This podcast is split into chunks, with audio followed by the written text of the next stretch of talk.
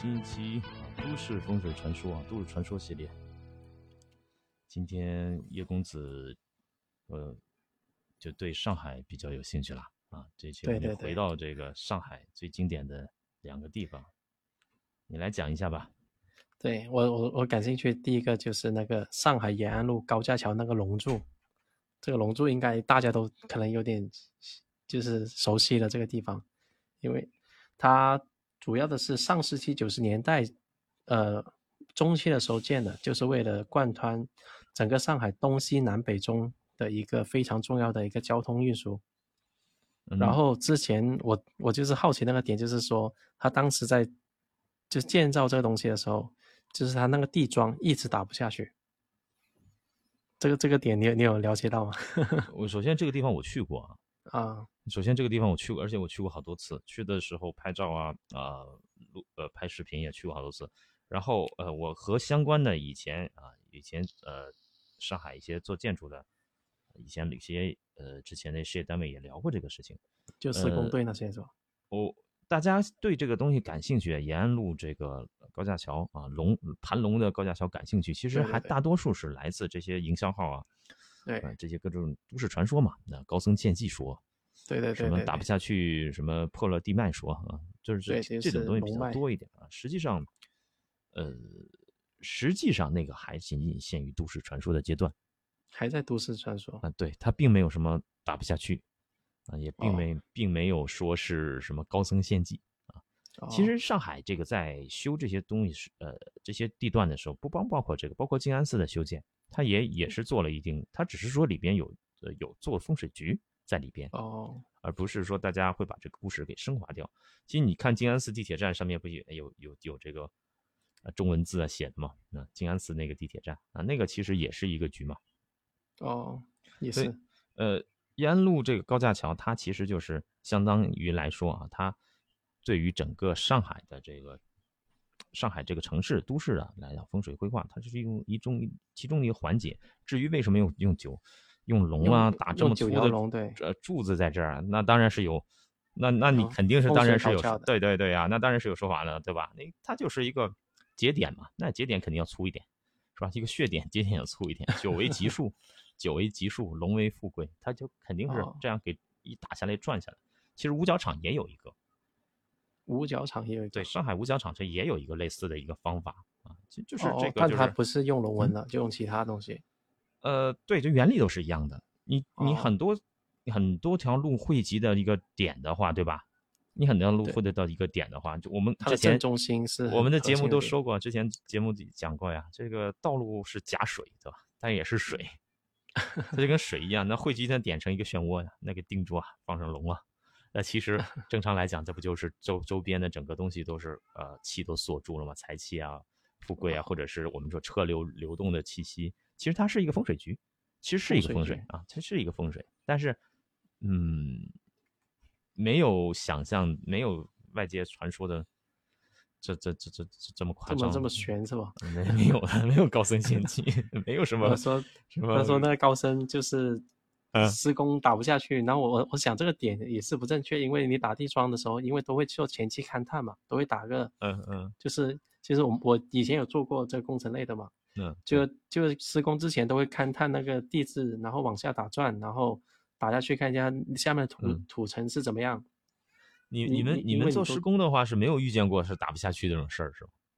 呃，基本没遇过，基本没遇过。要不就说有岩层，然后要打的时候要换另外一个方式之类的，要换换另一个方案去打，或者是说你说真的是有施工的困扰的话，那就是施工当中不顺利阻碍，或者是工人摔伤意外。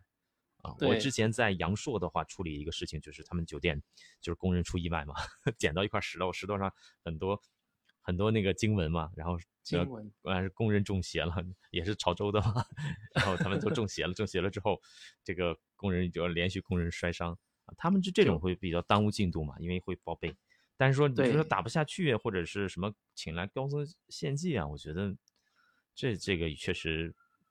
呃，有点离谱啊，有点离谱。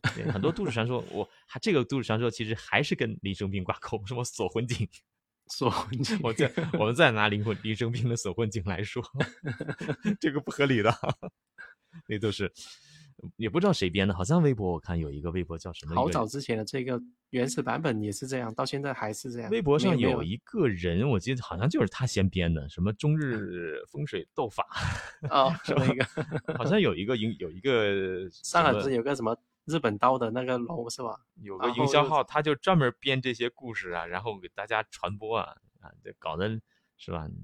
你其实林生斌这也没必要干这事儿，拿个井是吧？就是很夸张，这这个这这个，包括人家就买了个井嘛，你能联想到这边，其实它也是，呃，为什么这样说？我们没事聊聊这种节目嘛，啊，小众嗯节目大家聊，也是说大家避免这种认知的误区啊，因为大环境在这儿，你不认识，你当你不认识清楚的时候，你就会产生乱七八糟的事情。就会联想脑补以。前有一本书叫《中国妖术大恐慌》啊，有某个年 间中国就在清朝啊，对吧？在查乾隆乾隆爷下去查，说这个 妖术，这个妖是剃头匠妖术，其实大家就是一种呃愚昧的迷信嘛啊。其实风水嗯来讲，它还是我觉得还是可以一部分划到科学上啊，就对对对呃因为建筑环境心理学啊，气场啊对对对啊对啊，其实这现在都能解释的东西嘛？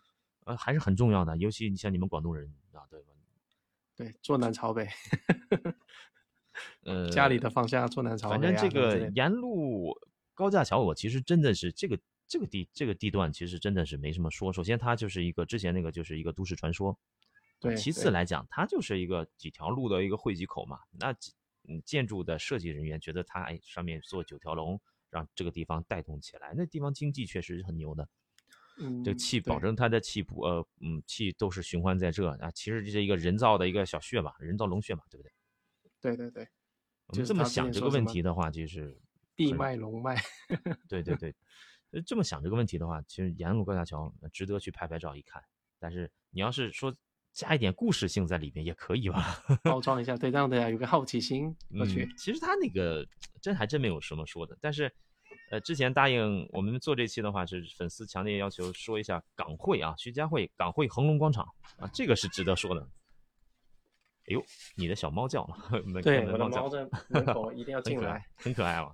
没关系，一起对啊录 吧。它它现在进来就躺着了，就是因为会过来干干扰我。干扰你。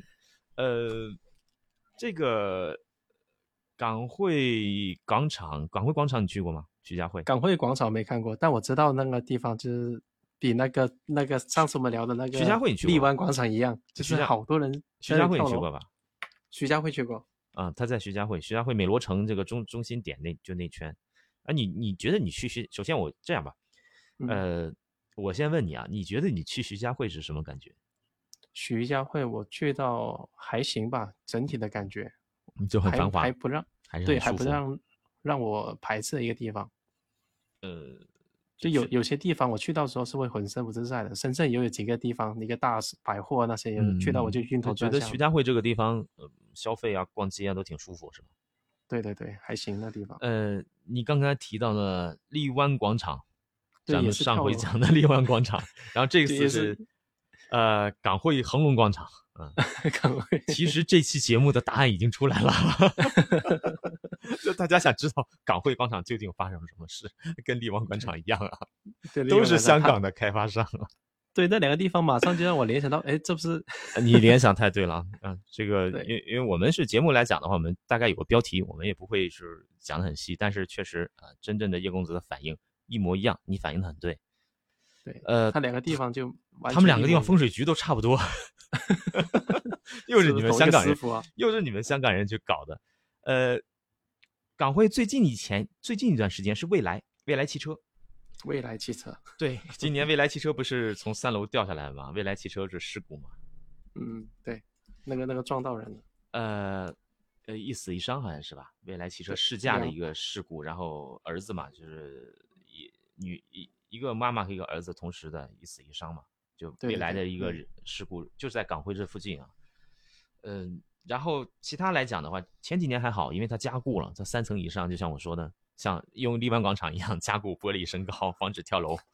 对，但是这十年，在一七年，它零二零零八年到二零一七年，他最火那段年，十年有九九起跳楼事故啊。十年九起，一年接近一起。对啊，一年基本夏天好像是我记得，一般夏夏天天多。然后就是一一跳成名啊，越跳越火。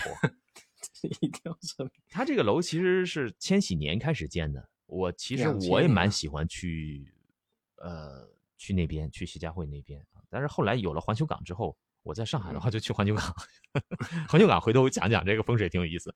呃，千禧年的话，港汇红龙广场建成了啊，那时候一立起来，周围商场暗淡无光啊。但是它就是不是啊？对，是零四年到到一七年，就是变成一个自杀圣地。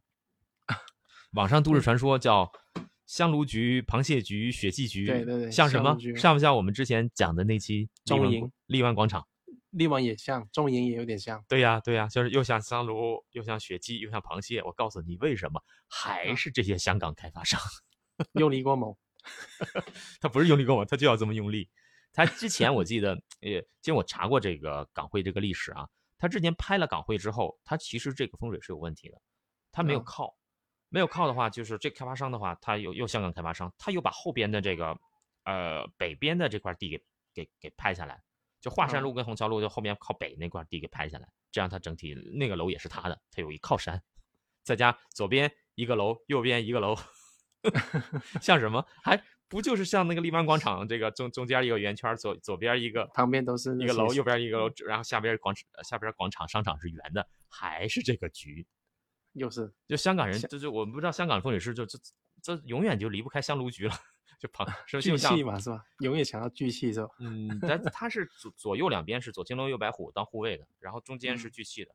但是荔湾广场有一个问题，荔湾广场地运变了，它这个推算就有问题。荔湾广场当时因为推算地运是很难的啊，就嗯别别管现在很多什么理气派推算不准的，但是呃恒呃港汇的话，它那个地运就徐家汇这块地区是没有问题的。啊，地运没问题。嗯，然嗯，然后还有，你要是说对这个港汇呃恒隆广场感兴趣的话，现在你可以这个手机打开这图啊，看一眼恒隆广场这个图，港汇啊，这个上海徐家汇港汇这个广场这个图，我告诉你，它前面是五个分岔路，像什么像我们之前说的那个，五个，对，五五五个路口嘛，五嗯个路口都聚到一块儿，像不像？呃，我们之前讲过上海的武康路大楼啊，就这这个叫万箭穿，也是个万箭穿心，也也是个三岔路，然后也是正对，也这个时候，要这种地点大家永远路煞吗？直冲路煞那种。是啊，但是它是直冲啊，但是你要把它比作水啊，那不是说三江汇流了，五五江汇流了，哦，那马路是假水嘛，那就是有水但是有沙，那就可能会造成这武康路大楼这么火，然后也有出点问题这种现象。但但是巧就巧在还是这个问题，香港的开发商、香港的开发商的设计团队，包括他的风水师，还特别喜欢这种，当时他们是不要 斗三煞呀，就是我们之前聊的话题，又又斗三又煞，又在斗三 煞又斗煞，又斗煞，斗赢了门口万箭穿心煞好，我就在这修修这个呃商场。他们的理论很简单，就是你们广东风水学理论很简单，这门口有煞，我就在这修商场。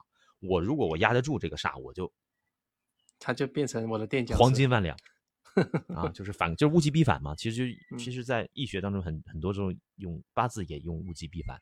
比如说你这人没有财星，反而你大富大贵；比如说你这个人命弱到一定程度，你就弃命了，弃命就要从杀，命弱就被你的官呃就是被你的官杀克制正官七杀克制，那我就命弱到弱到极点，我就放弃一切，然后变成一种物极必反。那是香港这个它的理论也是这样。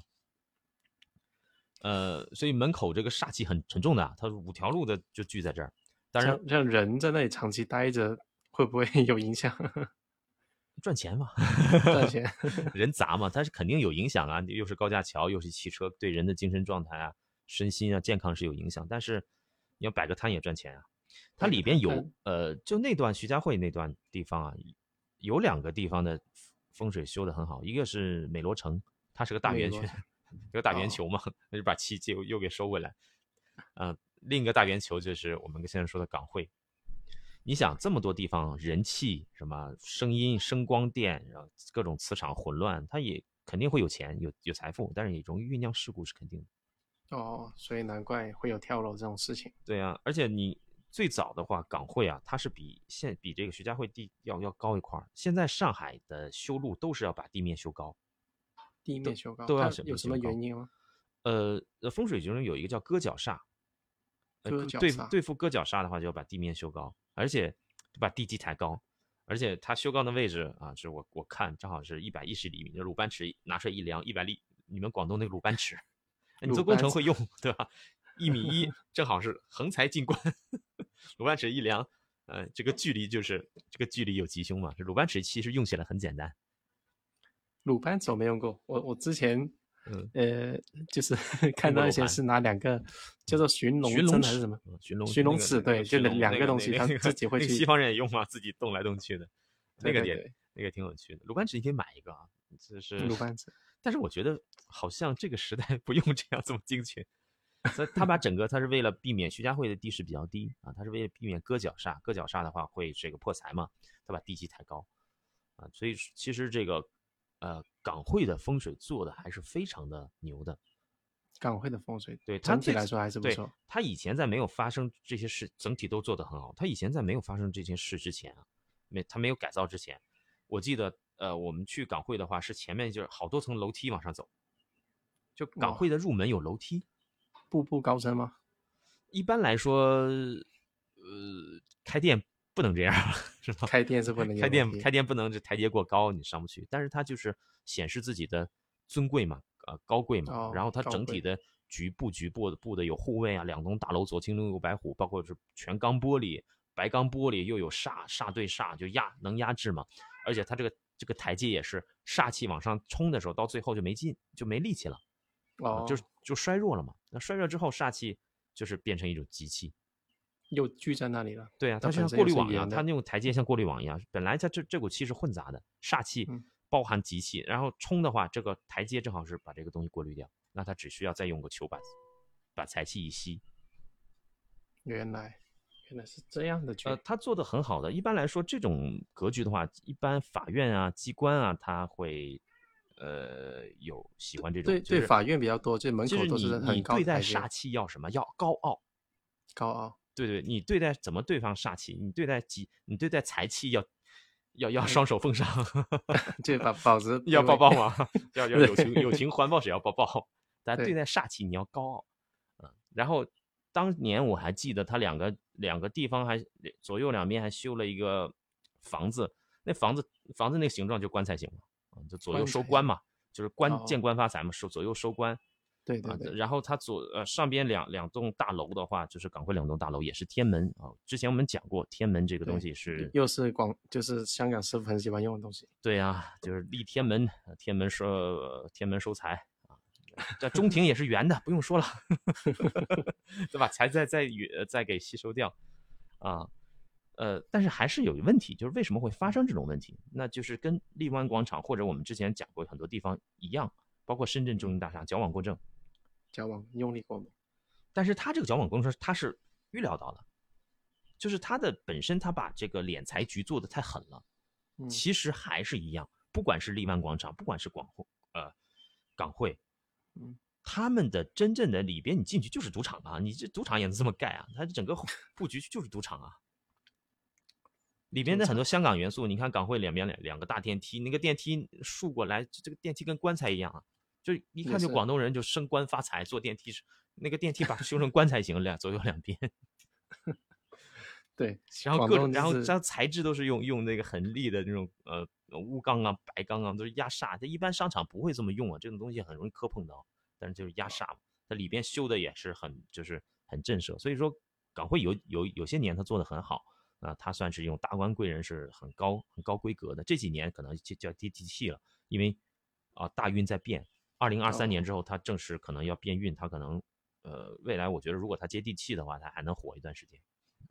就如果没接好的话就，就暗暗淡下去了，是吧？呃，就是没有以前那么火。以前的话，可能在上海的话，就富人啊，可能大官贵人都会去。基本都去现在来讲会更更加要接近平民化。哦，然后他嗯后来就是因为不断的出事嘛，他把以前那个前面呃入入门口有三十九级台阶啊，这个三十九在风三十九层在风水中也呃也有寓意的啊，三十九台阶它给取消了，啊把那个把那个左右两边那像鸟笼一样小建筑物，它变成个曲线环抱 招财了，就是它降低姿态了，你知道吗？环哦抱在在这个呃风水当中是有情的意思，有人情味。哦环抱对对你财富来讲，你对财富是有人情味的一个东西，但你对煞气要无情。明白。就是降低姿态，回归民间，回归了民间。遇你遇到恶的事情，就要比他更恶更凶；遇到好的，所以这你说太正常。呃，那我们就是在讲说港汇为什么这么多跳楼的事情发生啊？那其嗯实还是跟之前讲荔湾那期是一样的问题。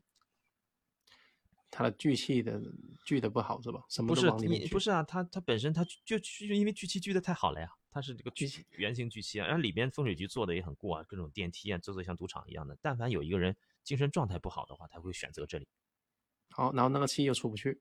啊。对，那因为它就久而久之就会成一种连锁反反应，对对对，就是一种模仿。一种效应嘛。啊，抽屉效应还不是是羊群效应，反正就成一种效应，就变成一种圣地。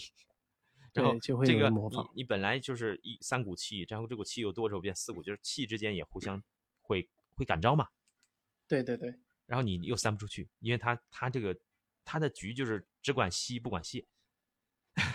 因为 广广东、香港风水师就是只他们做局就是只管吸不管泄，只管压煞。我就压住煞，然后就管。那你这个内部还有消化的，它其实里边的装潢装饰也是让人就是头晕目眩的，像个赌场一样头晕目眩的。然后各种高大上的东西，啊，但哎，凡你你嗯这么一说的话，我我把一些风水局都会理解成一个人的形状，哎，就你进来之后，你要有一个排泄的一个东西出去，这样才会可以没问题啊。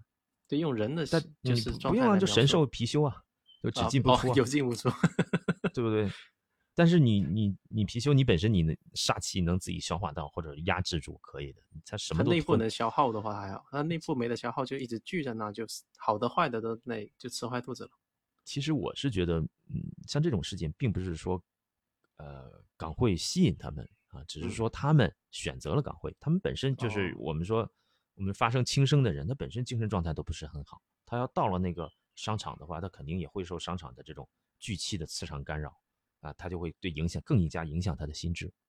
哦，这样对，所以说你一旦说精神状态不好、不太好的人，不要去这种不要去这种这种什么普普京啊，什么这 啊新普京、澳门这种这种这种天这种局啊，你这种风水局特别某个地方别去是吧？对对对，如果你的精神 状态不太好，或者是说你感觉你特别容易受敏感、受影响、意志力特别差的一个人，呃，我不太建议去这种，呃，我们说出去出境玩两把这种地方，啊他们很多做局的话会让你很难受，不是说非得让你轻有轻生的想法，会让你的这个精神状态不好，会让你破财，什么都有可能的。至少都先掏空你先嘛。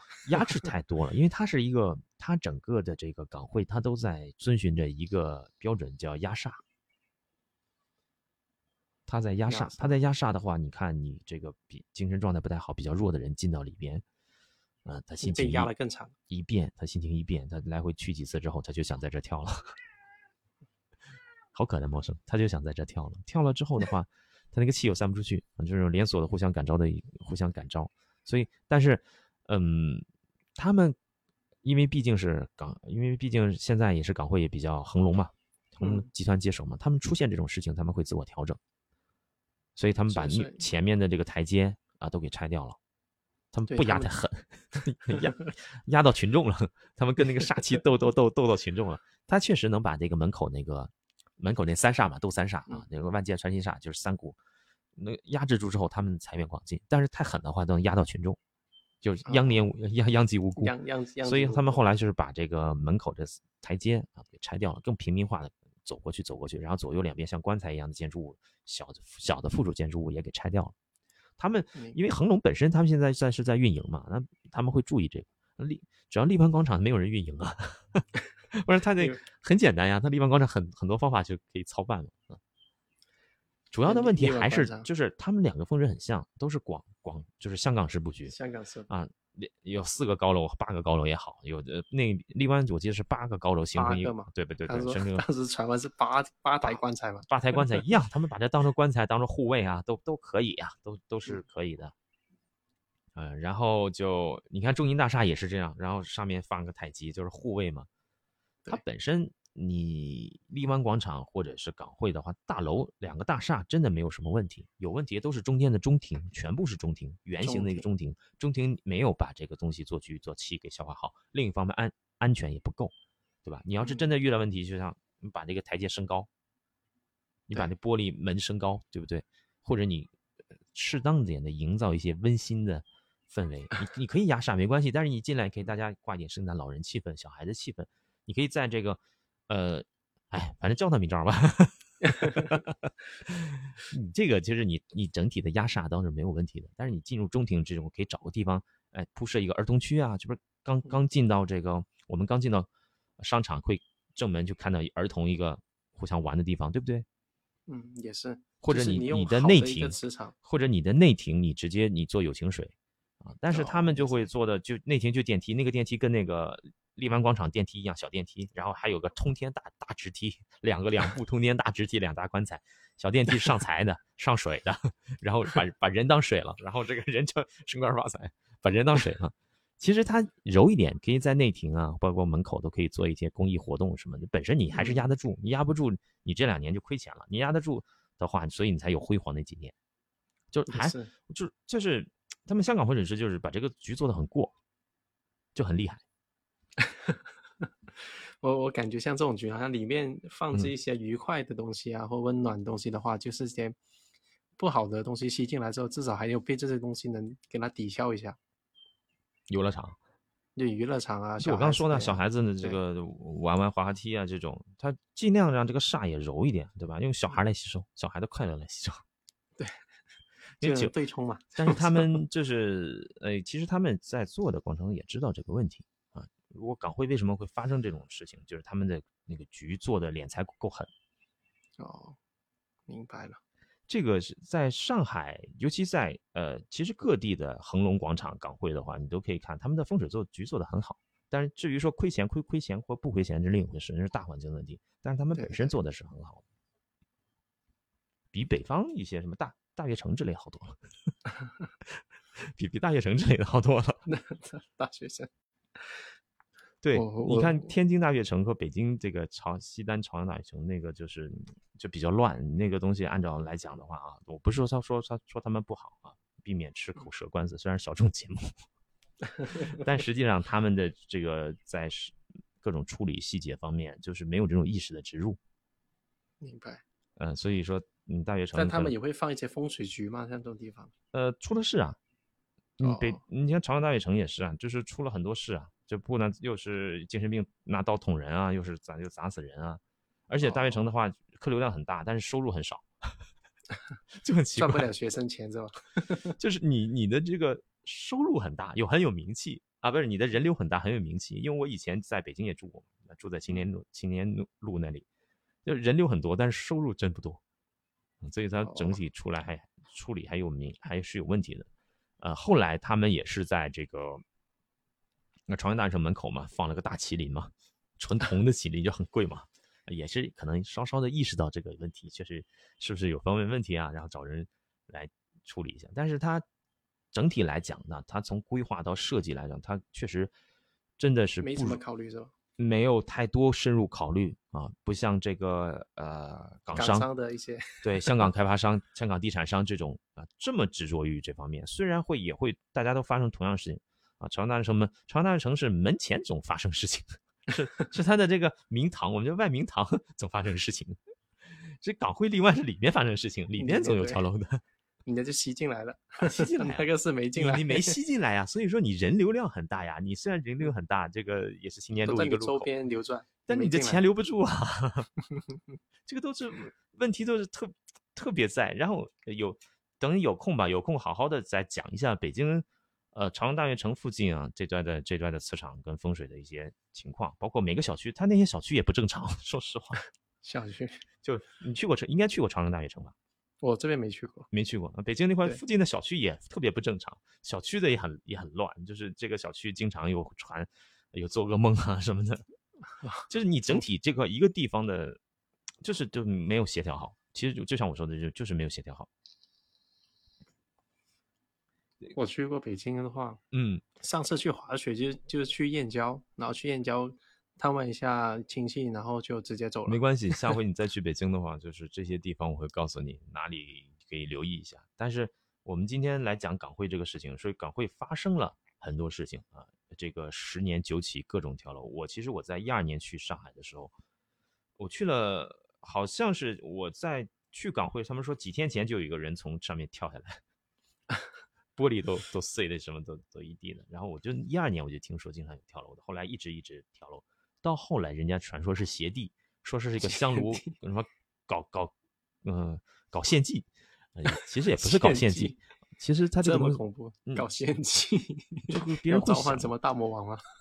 哎，其实我跟你说，很多如果很多的这个商超的风水发生了问题，或者商超很多事故的话，大多数人会联想到献祭。你别说商超了，你就刚才咱们聊的这个延安路那个高架桥，就是高僧献祭，对，然后林生斌这个锁魂井，说有 很多东西跟献祭聊，跟献祭东西一挂钩就很酷的嘛，就是大家都喜欢呃传这种东西啊，就是你献祭要召唤一个大魔王出来港，汇是不是在搞献祭啊？是吧？是不是在这个越搞越搞每年献祭一个人，这个就越发财啊？其实不是这样的，其实它是跟那个你你立你这个荔湾广场你献祭多少个人现在也不好，只有做一时的能活着。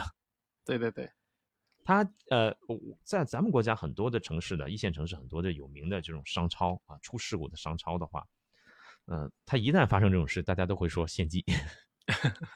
呃，包括这个你点我还没想到，你你其实你最早要要查，现在有流传是朝代城啊，他倒不说献祭，他说施工时候献祭了，因为工人把心脏施工时候失踪了，献祭了。哦，这种献祭我听的就是也是抖音上就是什么打生桩，拿人做 料混在里面去打生桩，那桩子基本没有没有打下去了。没有没有，他这个东西是 这个太夸张了，就把太夸张把人碎尸是吧？当成粉料就就打里边，对，这个地方一定有个人陷进去之后，先磨成粉，先磨成粉，先磨成粉，对，就跟上市先先碎尸。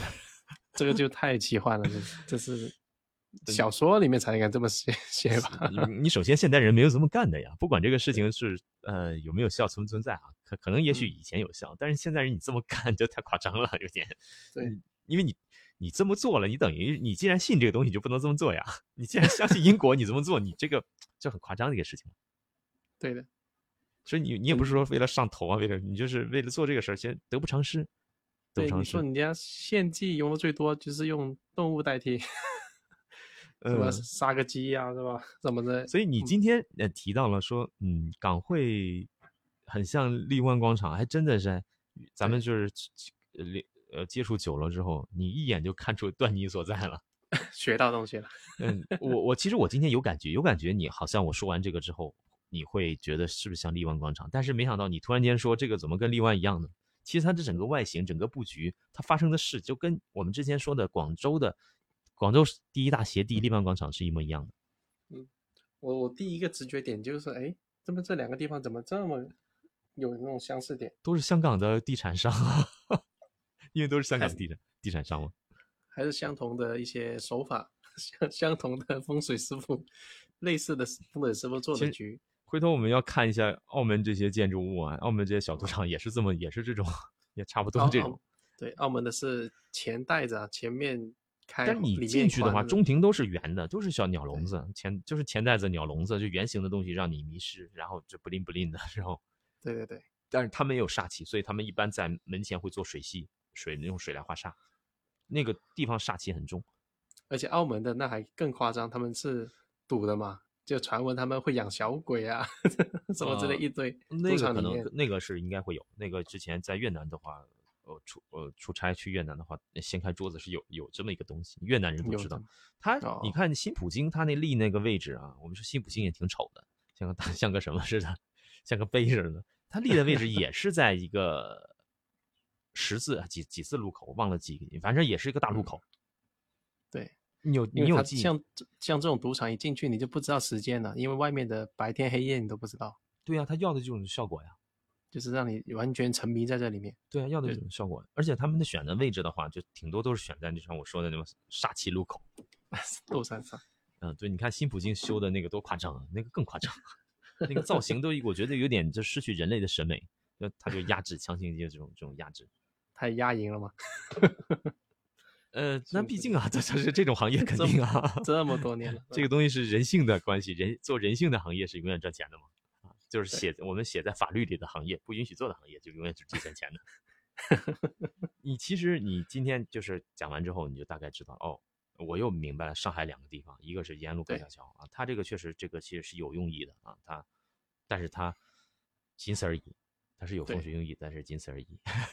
它不它不存在后续的传说，不存在什么打不下庄了要祭献了，要是哦。请来哪个高僧啊，要什么化身成龙啊。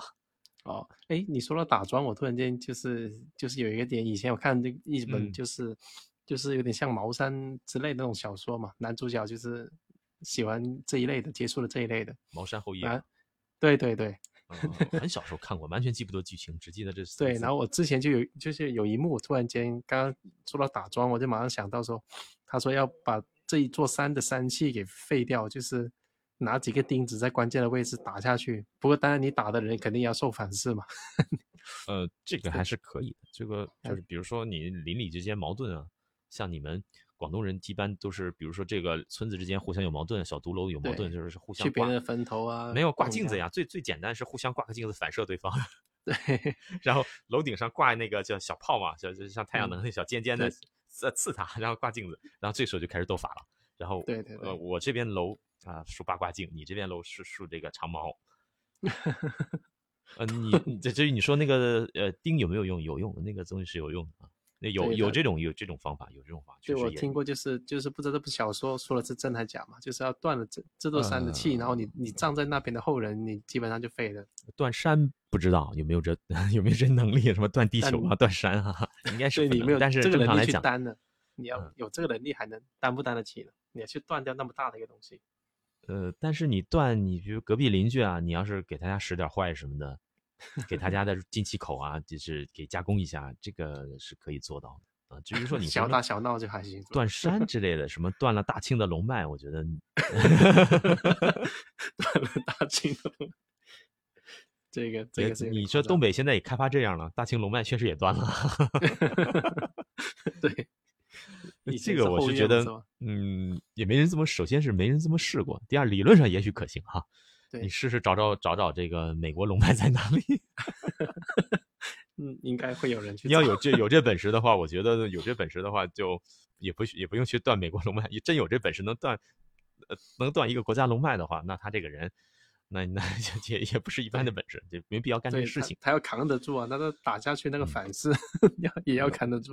这个东西跟地球有关系，肯定我们过于渺小，我们只能掌控。我也许我能把隔壁邻居家的气给断一下，隔壁商户 黑他一下，但是说你要说断一座山啊，断一个民族，断一个国家，断一一个地？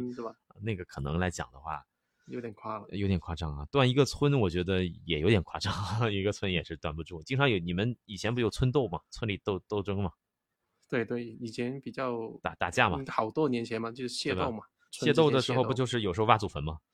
嗯挖祖坟啊，还上有头了就是械斗的时候，互相挖祖坟嘛。然 后我听过一个最夸嗯张，就械斗的时候还把别人的头颅弄下来当球彩。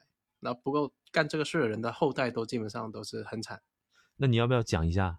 反正还有时间。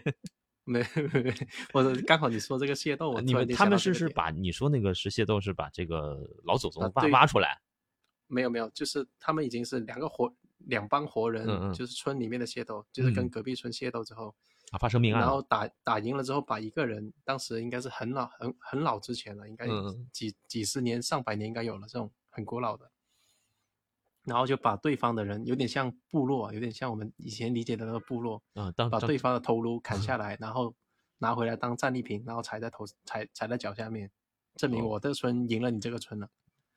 确实挺部落的，对啊，然后就就干踩踩人家头的那个人的后代，基本上都很惨很惨，很愚昧啊，就很愚昧嗯，很愚昧就很部落嘛，就很愚昧。就是那种非洲部落以前什么食人食人族那种，不是干这种事嘛？嗯、对他他你们潮汕人有这个特别文明一面，有特别愚昧一面。对，以前以前听过这种东西，我都说啊，这种不是非洲部落或什么食人村才干的事。行，那呃，这期反正我们就聊了这个上海的啊，按粉丝要求，港汇和延安路高架桥，哎，这个其实很好讲的啊。你大家有你，包括你自己啊，叶公子有关心的，呃，什么地段的话，我们也都可以去探探，我去探一下吧。嗯，哎，下次可以说一下结界。哪里的？哎，香港刚好说到香港，呃，香港的话就是他们港商嘛，香港的结界，这西贡结界这个也也很出名的，行吧，正好我去过，你也去过？我去过，去过，去过，但是我也得回忆一下。呃，我去的时候就，嗯呃，去的时候也没想这回事，只是去过。哦，还有香港的一个叫屯门，屯门那个地方，那个地方也有去过，那个还是发生了一些故事啊，就是山里边，香港有很多小罐子嘛，你们你们广东人把把这个东西埋埋在山里边，山里边发现一个小罐子，两个小罐子嘛。哦，那我们叫做金钱罐。不是啊，骨灰盒呀。就就是这个罐，就是你们叫什么？金钱罐。你没有搞错呀？真的叫金钱罐。你们把一个我我们骨头叫做孤魂野鬼的骨灰盒叫做金钱罐。对，真的。然后以前我们这边现在还有这种风俗，你在山那边看到这种一罐一罐东西，就别去碰了，里面都是就是骨头嘛。那那我下期就讲这个事情吧。我香港的一个朋友吧，算是也是算找我来解决的嘛，他就碰了这个东西，倒霉很多年。真的，真的不要碰。以前有些人不懂，他以为看也没看，没没看出来啊。那正好可能有缘吧。正好我看着，我说你你小时候玩过一个罐子，在山里边罐子，他是不是被跟啊，什么之类的？好像对着罐子撒尿。哦，那是对人家不敬了，那就没办法了。然后就是那个地方就屯门嘛，屯门正好后来我去香港的时候顺便看了一下，然后呃当时帮他处理的时候也狂风大作啊。这个有有空的话就细讲，算是比较刺激的一回，就在深圳嘛。对，我我们老家叫这种，然后他定时的要要去收拾一下，再去换一个罐子嘛。我们叫做捡金啊，把那个金捡起来，捡骨头啊，是吧？对，我们叫做 Q 金，就潮汕话叫 Q Q 金。呃，据据反正据我后期来讲的话，是我帮他操作过程中，我发现屯门这个地方，就是后来我去为什么去了一趟屯门，我发现屯门这地方确实怨气很大，就算一个结界，怨气怨气很大。过去偷渡的人啊，或者是嗯呃被。呃，没就大陆偷偷渡过去的，或者没人管的，就直接就埋在那儿了。哦，所以他那个乱乱葬，整个屯门山上的小罐子，就金钱罐特别多。金钱罐就这个原因。然后他呃，我的这个港商的一客户嘛，就是小时候对着撒了泡尿，然后一一直莫名其妙的去就就就睡了很多年，睡了很多年，在加拿大也也也也很惨，然后各种投资就很亏嘛。然后发现了，发现帮他哎，正式帮他处理，处理的那个时候还是我人生当中的话就。来讲的话，算是比较凶险的一次吧。啊，反应还挺大，是吧？啊，狂风大作，原地起风。哇，可以可以拍成一个小视频就就很小说那种，就很小的，我不拍小视频，就很小说里边，就原地起狂风大作，乌云盖天。后来就是我 知道，后来我就去了香港这个屯门这个地方。那下回的话，我们就会仔细的，我简单的会把这个像你说西贡啊、香港一些结界啊、一些地方啊，老百姓我们百姓口中传说中的结界，其实上海不也有结界吗？有，广州也有结界是吧？潮汕也有老爷公、老爷宝嘛。对，就我们把这个东西给梳理一下。下期下期的都市风水系列就会讲一下香港吧。对，香港正好你比较熟悉嘛。对对对。好，那我这期呃上海的这个就到这里。